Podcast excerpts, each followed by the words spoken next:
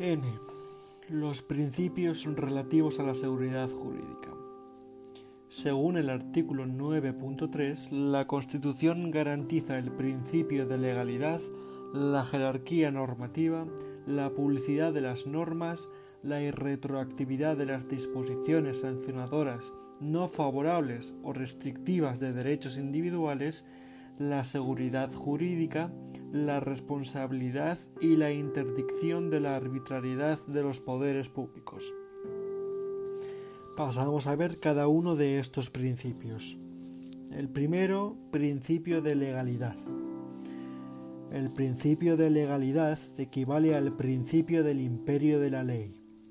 Una de las manifestaciones más importantes del principio de legalidad es el principio de reserva legal. La reserva legal es un principio por el cual determinadas materias han ser reguladas forzosamente por una norma con rango de ley y por tanto atribuidas al Parlamento sin que el Poder Ejecutivo pueda establecer disposiciones normativas sobre ellos.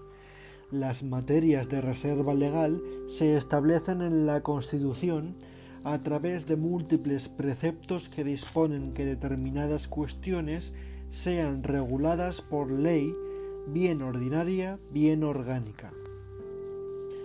El segundo principio es el principio de jerarquía normativa y que significa que las leyes sólo se derogan por otras posteriores que tengan igual o superior rango. La Administración no puede dictar reglamentos contrarios a la Constitución o a las leyes. Ningún reglamento puede vulnerar los preceptos de otro de grado superior y según la ley de gobierno, los reglamentos se ajustarán a las siguientes normas de competencia y jerarquía. Primero, disposiciones aprobadas por Real Decreto del Presidente del Gobierno del Consejo de Ministros y segundo, por disposiciones aprobadas por orden ministerial. El principio de jerarquía normativa debe completarse con el principio de competencia. La competencia y no la jerarquía es el principio ordenador de las relaciones entre sistemas normativos distintos. El tercer principio es el principio de publicidad de las normas. Conviene decir acerca de este principio constitucional es que el rey sancionará en el plazo de 15 días las leyes aprobadas por las Cortes Generales y las promulgará y ordenará su inmediata publicación. Seguidamente las leyes entrarán en vigor a los 20 días de su completa publicación en el Boletín Oficial del Estado si en ellas no se dispone otra cosa. Y por último, para que produzcan efectos jurídicos, las disposiciones administrativas habrán de publicarse en el diario oficial que corresponda. El cuarto principio es el principio de retroactividad de las normas sancionadoras desfavorables y restrictivas de los derechos individuales.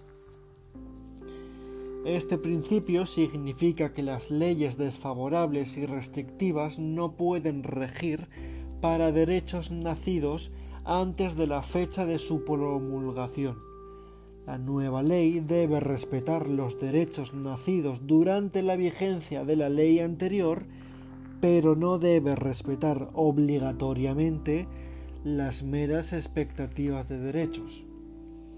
Excepcionalmente, puede producirse la retroactividad cuando se trate de norma sancionadora más favorable o de norma más extensiva de los derechos.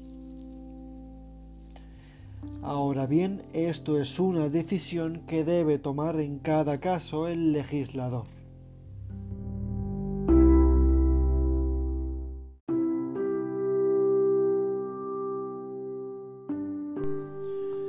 Principio de seguridad jurídica.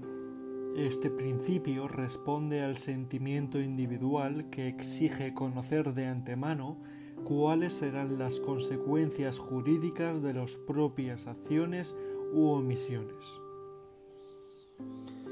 La seguridad jurídica consiste en 1. La certeza del derecho, que intrínsecamente debe ser claro y preciso y formalmente publicado. 2. La regla de la irretroactividad antes detallada. Y 3. La jerarquía normativa que impide una alteración arbitraria de la norma dentro de la actividad administrativa. Principio de responsabilidad. Este principio tiene las siguientes manifestaciones. La primera es que los particulares tienen derecho a ser indemnizados por las administraciones públicas correspondientes de toda lesión que sufran en cualquiera de sus bienes y derechos, salvo en los casos de fuerza mayor, siempre que la lesión sea consecuencia del funcionamiento normal o anormal de los servicios públicos.